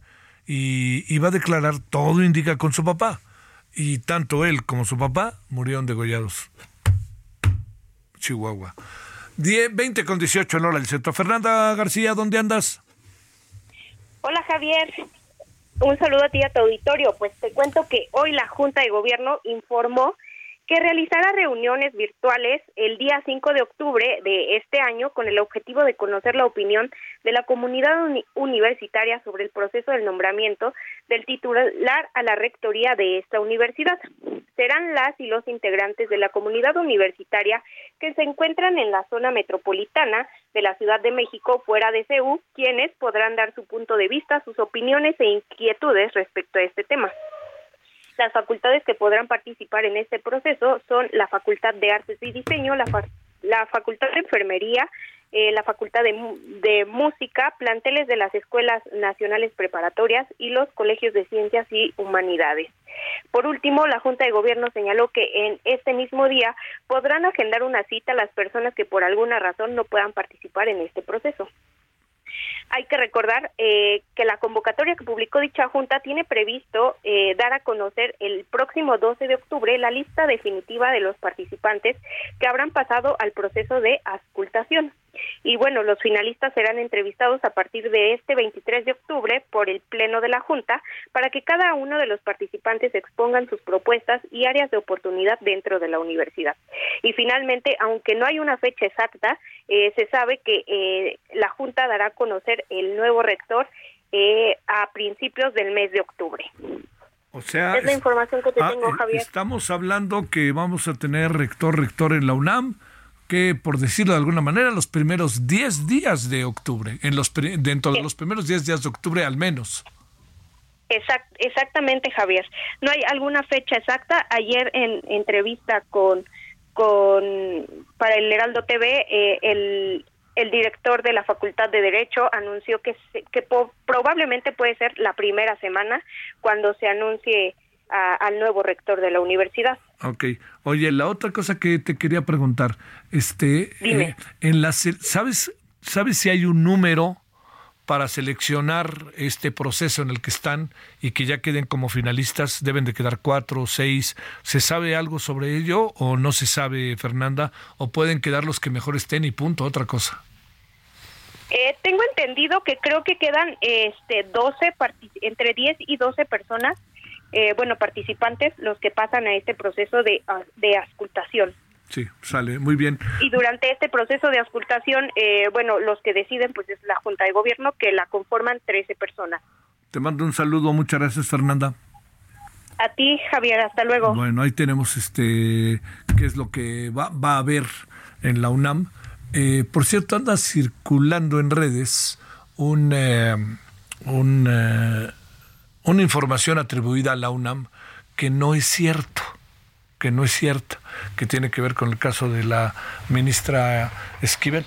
Y cuando digo que no es cierto es que al parecer la UNAM impugna o ya de manera definitiva coloca a la, a la ministra como responsable de haber copiado. No es cierto. La, la UNAM no puede la UNAM puede decir lo que quiera, lo que es la vida sobre el caso de Xochitl Galvez, pero la UNAM no puede decir lo que, bueno, lo que quiere es decir, la investigación, por supuesto, pero la UNAM no puede lanzar así sin ton y son ahorita una información, por más que la tenga y la hayan investigado sobre el caso de la ministra este, Yasmín Esquivel, porque la ministra se amparó y la ministra no quiere que se diga lo que decidió la Comisión de Ética de la UNAM, o sea, se amparó no quiere que se sepa, y vaya usted a saber por qué.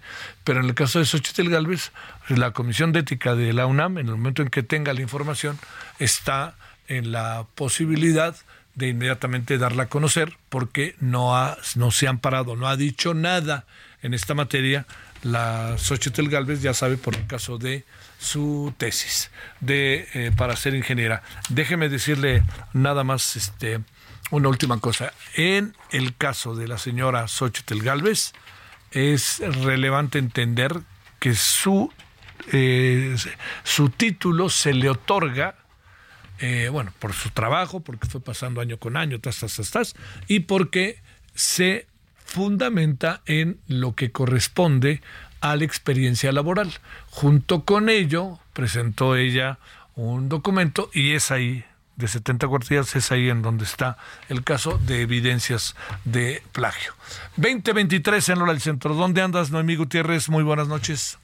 Hola, muy buenas noches, Javier. Pues comentarte que hoy el tema de Chinepa pues también fue uno de los principales en la conferencia de prensa eh, matutina. Comentarte que después de que defendió a Omar García Jarcus, el presidente Andrés Manuel López Obrador, de que no estuvo involucrado en la desaparición de los 43 normalistas de Ayotzinapa, pues aprovechó para exhibir el video de Tomás Herón, el entonces titular de la Agencia de Investigación Criminales, donde está encabezando un acto de tortura en contra de los implicados del caso Ayotzinapa. Dijo, pues este es el señor Tomás Herón, quien se encuentra prófugo en Israel, y aquí, aquí en México están eh, protegiendo los del Poder Judicial, ya que recordemos que una juez federal le concedió una suspensión para que Alejandro Encinas, el subsecretario de Derechos Humanos, pues ya no se refiera a él como torturador o autor de la verdad histórica. Dijo que pues también además de Tomás Herón, pues Jesús Murillo Caramel, entonces Procurador General de la República, pues fueron los que orquestaron toda esta llamada verdad histórica y en la que cual dijo, pues no tiene una implicación eh, Omar García Hartus, eh, Javier. Muy bien, a ver, y el otro tema es eh, muy en breve, Noemí, el litio. Eh, sí, también eh, fue uno de los temas que se le cuestionó al presidente López Obrador después de que se le canceló esta concesión a la empresa china Gastel Lithium. Allí en Sonora el presidente dijo pues que se seguiría el proceso legal contra esta empresa ya que dijo el litio es propiedad de la nación. Dijo que inicialmente la concesión la tenía una empresa inglesa, pero era para explotar otros materiales como oro, plata, cobre, pero no litio. Es por ello que dijo que se va a hacer cumplir este decreto de la nacionalización de este mineral estratégico, sobre todo en la industria automotriz y que también pues ya vimos que ha provocado pues algunas diferencias en otros países, Javier. Gracias, Noemi. Buenas tardes, buenas noches. Muy buenas. Más bien buenas noches. Pausa.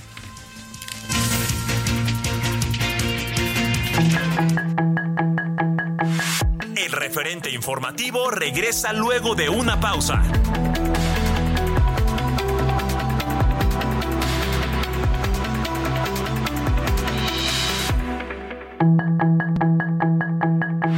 Estamos de regreso con el referente informativo.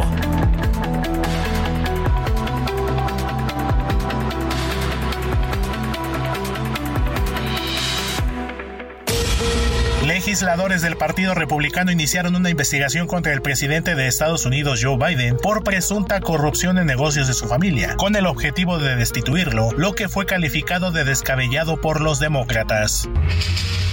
La policía de Filadelfia informó que en total fueron 52 personas las detenidas ayer por la ola de saqueos registrada en tiendas departamentales de la ciudad como consecuencia de las protestas tras la exoneración de una jueza a un uniformado que mató a tiros a un civil. El presidente de Rusia, Vladimir Putin, se reunió con los líderes de Donetsk, Lugansk, Gerson y Zaporilla, las cuatro regiones ucranianas anexionadas por Moscú, quienes fueron elegidos en unos comicios no reconocidos ni por Ucrania ni por la comunidad internacional. El Fondo Monetario Internacional aprobó una ayuda de 1.300 millones de dólares para Marruecos con el objetivo de apoyarle en la reconstrucción de las zonas afectadas por el terremoto de magnitud 7 que sacudió el pasado 8 de septiembre la región de Marrakech y que dejó más de 3.500 muertos y más de 5.000 heridos. En un foro celebrado en Costa Rica, especialistas en política y derechos humanos advirtieron que Centroamérica vive un proceso creciente de autoritarismo, siendo la dictadura de Daniel Ortega y su esposa Rosario Murillo en Nicaragua el caso más crítico en la región. El presidente de Brasil, Luis Ignacio Lula da Silva, será sometido este viernes a una operación de cadera en un hospital de Brasilia para corregirle problemas en la cabeza del fémur derecho y por lo que trabajará desde la residencia presidencial durante al menos tres semanas. La Oficina de Coordinación de Asuntos Humanitarios de Naciones Unidas dio a conocer este jueves que un total de 1.7 millones de venezolanos recibieron algún tipo de asistencia humanitaria entre enero y agosto, 200.000 de ellos tan solo en el octavo mes del año. Para el referente informativo, Héctor Vieira.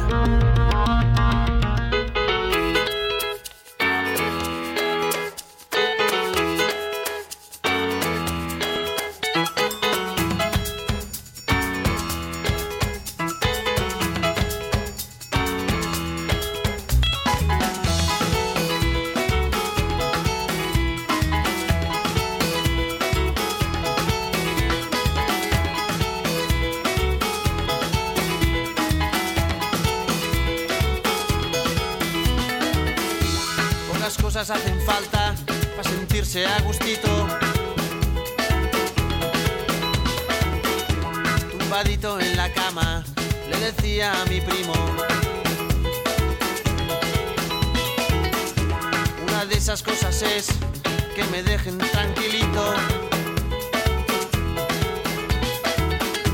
Remojándome los pies en la cama tumbadito.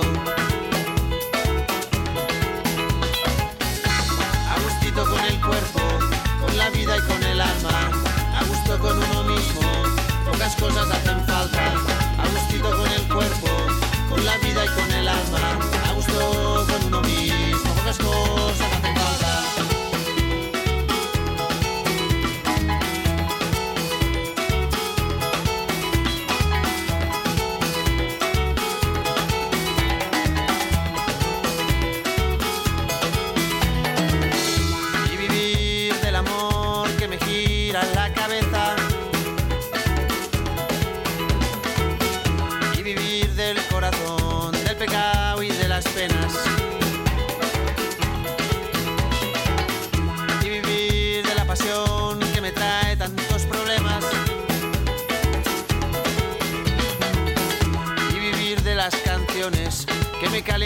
venas. Bueno, este es el sensacional jarabe de palo, Agustito con la vida. Y ahí nos acordamos de eh, Pau Donés, fallecido en julio de 2020. Agustito con el cuerpo,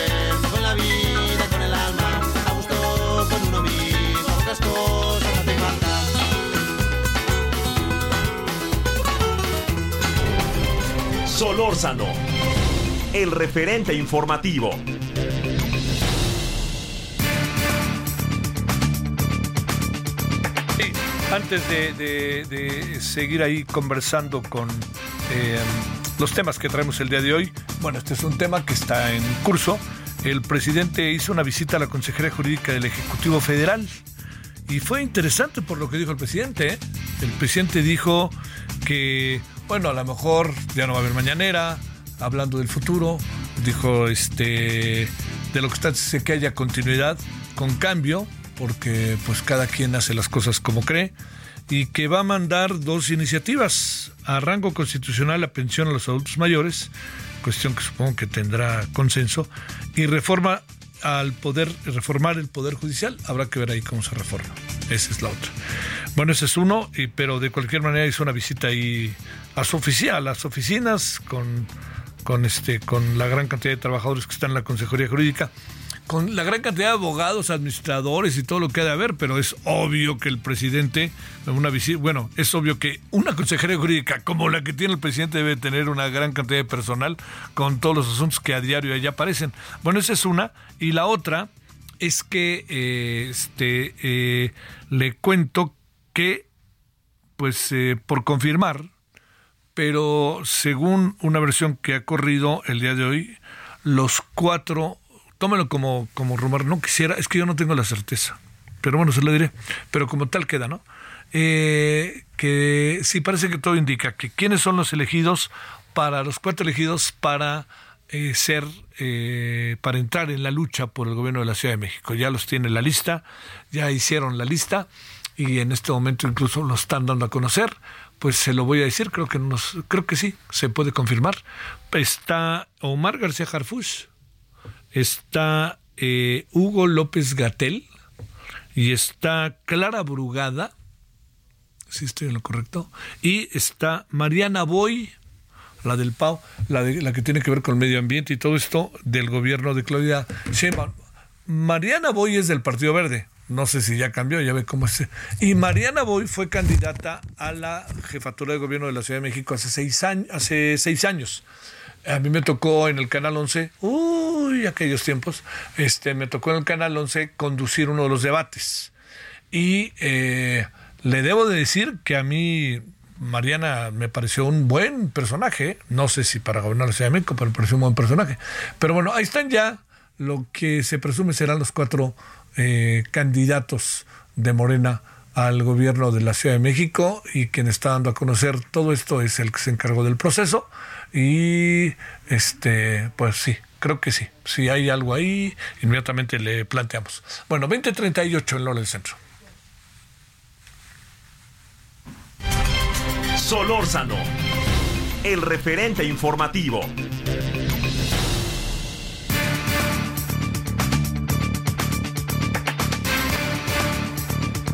Eh, nos da mucho gusto tener nuevamente la oportunidad de conversar con Pia Taracena, analista internacional de la Universidad Iberoamericana. Querida Pia, ¿cómo has estado? Gracias por tu tiempo.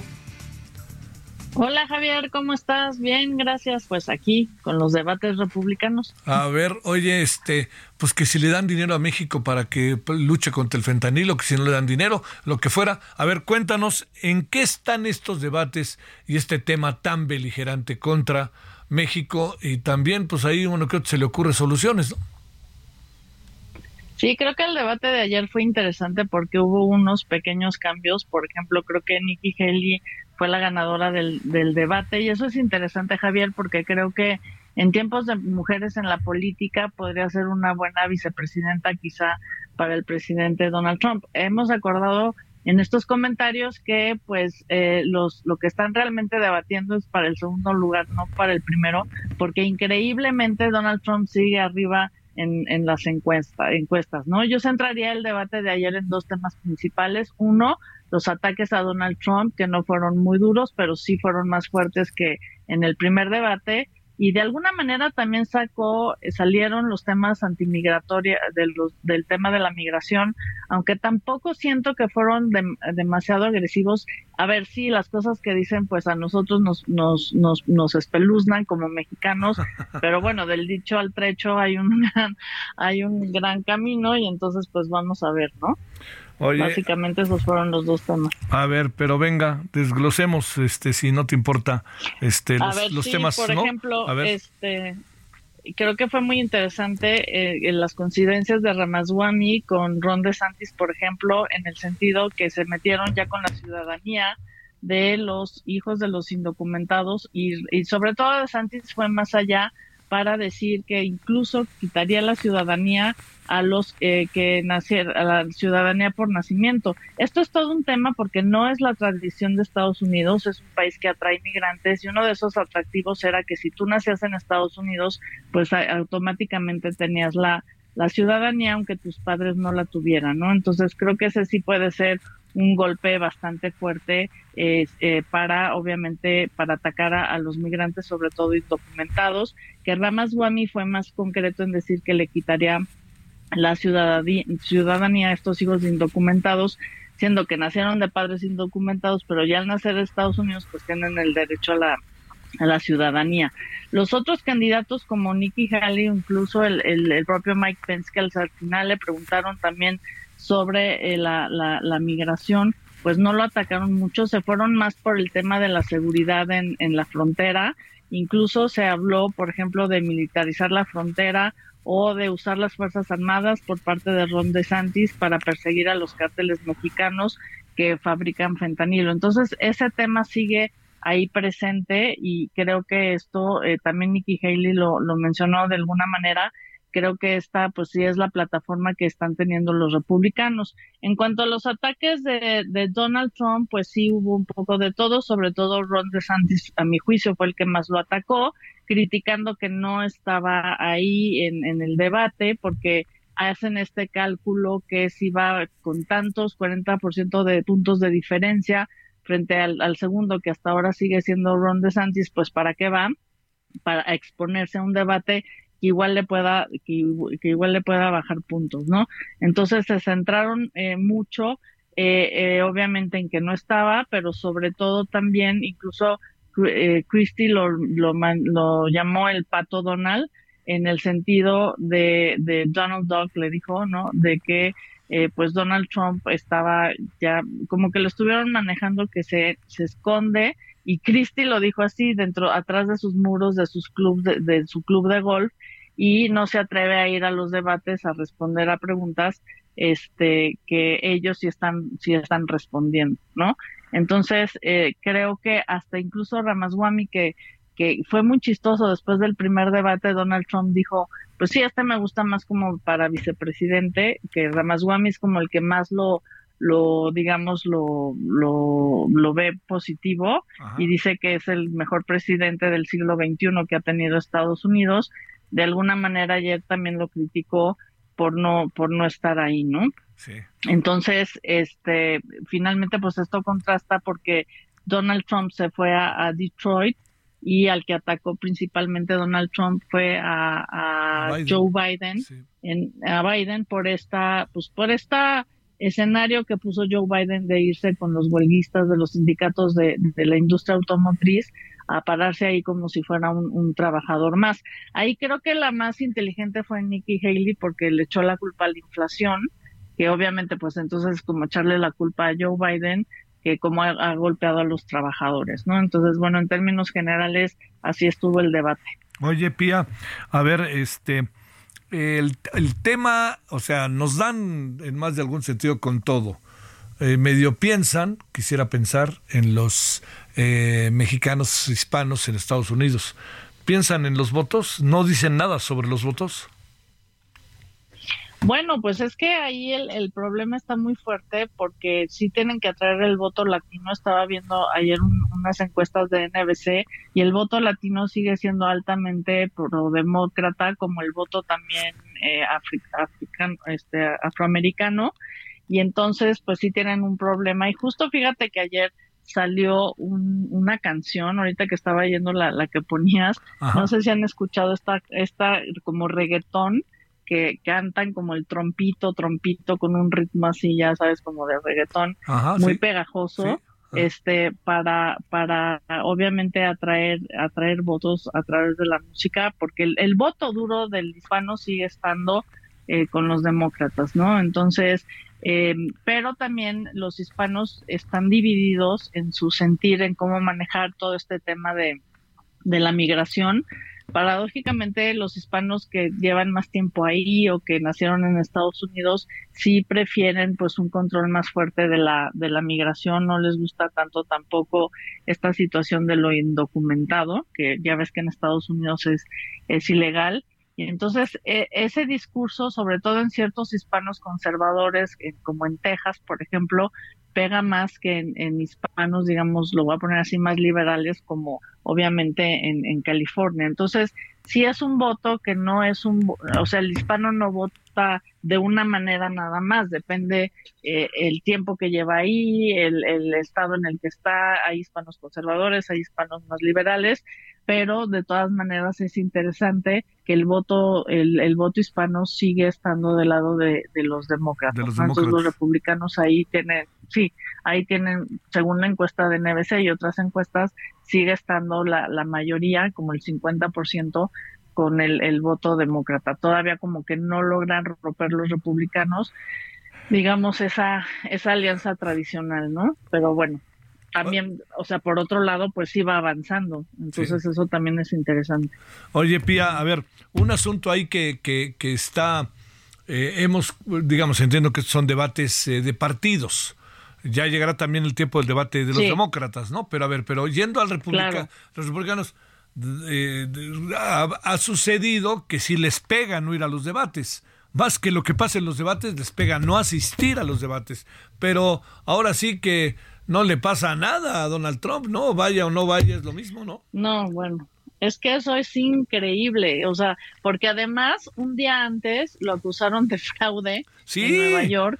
Gravísimo. Sin embargo, ayer, eh, ahí en California, fueron gente de Donald Trump, eh, acarreados, digamos, de Donald Trump, a poner afuera en el, en el debate de, de los otros este, aspirantes, a poner pancartas en favor de Donald Trump. O sea, el fenómeno de Donald Trump es, es interesantísimo porque es increíble que, a pesar de todo lo que está saliendo de Donald Trump, que es hace fraude, que le pagó una prostituta, que guardó unos documentos en su casa y sobre todo que eh, inventó lo del fraude electoral y movió a las masas a tomar el Congreso, no le pega, no le pega. Entonces, sí es una cuestión de que es una persona muy disruptiva y entonces, por lo tanto, es como como que atrae mucho, ¿no? Esa disrupción. Y lo que te habla es un cambio sociológico muy importante en, en, Estados Unidos, ¿no? En, en, las preferencias, digamos, de, de, los votantes. Ahora, en términos generales, Joe Biden y Donald Trump, claro, según la encuesta, yo hago un promedio, este, sigan como, eh, como emparejados, ¿no? Digamos que están 46%, 45% de preferencias los, los dos pero bueno, eh, eso es increíble porque Joe Biden no la levanta, Javier. No la levanta. No la levanta, no la levanta y de hecho ahorita en estas semanas que son importantes por los debates y demás, está en su momento más bajo de popularidad con 40%. Oye, este, ¿qué, a ver, digamos, escenarios que entiendo que pueden ir este, cambiando, ¿no? Uno lo sabe. ¿Qué vienes, qué ves venir? Pues veo venir que yo creo que vamos a empezar a ver eh, de estos siete candidatos que fueron al, debate ayer, que tal vez sí algunos, eh, Ron lo que tendría que hacer es bajarse de la contienda porque realmente pues tampoco es que estos debates lo están, lo estén favoreciendo. Entonces yo creo que vamos a ver una definición más concreta de, de quiénes los que sí van a llegar en enero, que empiezan las elecciones primarias, ese es, ese es un escenario, ¿no? Que, que, pues que, porque además estar ahí cuesta muchísimo dinero. De hecho, para llegar al debate ayer tenían que tener eh, cierto dinero y tenían que tener cierta popularidad. No todos los que fueron al primer debate pues llegaron anoche. Y entonces cada vez se les va a poner más difícil en ese sentido. ¿Quién está dispuesto a gastar y de dónde sacar dinero para mantenerse hasta enero? Entonces yo creo que sí vamos a empezar a ver que se van a ir decantando algunos de ellos, tal vez, ¿no? Es un, es un escenario posible. Eh, ojalá, eh, tal vez, eh, le pegara más a Trump toda esta situación este, legal que está, que está poniendo, pero yo sí creo que el candidato de los republicanos pues va a ser Donald Trump y e insisto pues va a vamos a ver a quién elige de segundo y creo que ayer Nikki Haley se posicionó eh, y lo que hace interesante esto, porque después del primer debate, desde, pues dijimos que Ramaswamy era el que mejor había quedado, ahora fue Nikki Haley, entonces sí eso se está moviendo un poquito, ¿no? Entonces vamos a ver las encuestas de, de, esta semana, cómo van a venir en favor de, de Nikki Haley o no, y yo creo que ella sería un, un buen prospecto mucho mejor que Ramaswamy para, para candidata a la a la vicepresidencia, ¿no? Entonces, a ver, este, pero de que Donald Trump sigue siendo el favorito, sigue siendo el favorito. Oye, ¿qué, ¿qué, va a pasar con este con eh, con Biden? ¿Ya será candidato o todavía le moverán ahí las aguas los demócratas? ¿Qué alcanzas a apreciar? A ver, si seguimos la, la, lógica debe de ser el candidato porque es el presidente y la, la tradición política en Estados Unidos indica que debe ser el presidente, pero sí este está teniendo como como que la gente lo está percibiendo y me lo acaban de decir hace rato, no es que ya se ve muy viejito, ¿no? Este Joe Biden cada vez se ve más como más torpe. Entonces, eh, es muy difícil que el Partido Demócrata elija a otro a otra persona solamente si si le pasara algo digamos muy grave que Dios no lo quiera al, presidente Joe Biden pero la lógica dice que Joe Biden debe de, postular la, reelección, ¿no? Entonces, pues bueno. Y conviene, le, conviene. Porque además el demócrata, ¿a quién pondrías? Yo no, pues, veo un cuadro así. Kamala no hizo, no empujó, ¿no? Kamala no empujó y si Joe Biden se baja le tocaría a ella. Creo que yo le tengo más esperanza en ese sentido al gobernador de California, este que de hecho iba a, tener también un debate con Ron DeSantis, eh, pero pero bueno, eh, no puede hacer mucho este Gavin porque pues la, la tradición política y las reglas del partido pues se llevan a que sea el presidente, ¿no? Entonces pero yo no le quitaría el ojo al gobernador de California. Te mando Entonces el, el cuadro que sigue puede ir por ahí. Te mando un gran saludo, Pía Taracena, y mi agradecimiento que estuviste con nosotros. Al contrario, muchísimas gracias y buenas noches. Buenas noches, Pía. Gracias, muchas, muchas gracias. Cintia Estetin, ¿dónde andas? Cintia, Cintia Stettin, ¿dónde andas? Hola, ¿qué tal? Muy buenas noches. Soy de Tierra del Auditorio. Pues el Consejo Estatal de Morena en la Ciudad de México acaba de definir hace unos minutos a los cuatro aspirantes a la coordinación de los comités de defensa de la transformación en la Ciudad de México que participarán en la encuesta. Eh, pues esta encuesta con la que se decidirá quién será el candidato de Morena a la jefatura de gobierno en 2024 y los candidatos son Omar García Capuch, Hugo López Gatel, Clara Brugada y Mariana Boy. Comentarte, pues que eso lo dieron a conocer el presidente del Consejo Estatal de Morena, Francisco Chiguilla, el presidente de Morena en la capital, Sebastián Ramírez. Ambos dijeron que fue una decisión eh, tomada por consenso, es decir, por unanimidad, y pues dijeron que ahora será el pueblo quien decida cuando eh, quién decida quién va a ser el abanderado de Morena en la capital. Comentarte que este segundo proceso interno, que es la encuesta, esta encuesta se levantará en las 16 alcaldías y será en a finales de octubre, principios de noviembre, cuando se dé eh, esta encuesta y también se den los resultados. Para la metodología que se aplicará, pues será el presidente nacional de Morena, Mario Delgado, quien diga todos los pormenores en la semana siguiente. Es la información que tenemos hasta el momento. A ver, muy en breve, ¿quedó claro cómo eligieron estos cuatro? ¿O, el consenso de dónde venía? ¿Se pusieron de acuerdo y todos estamos de acuerdo y adelante? ¿Y ¿Me dieron algo? ¿Hablaron con alguien? ¿Qué pasó?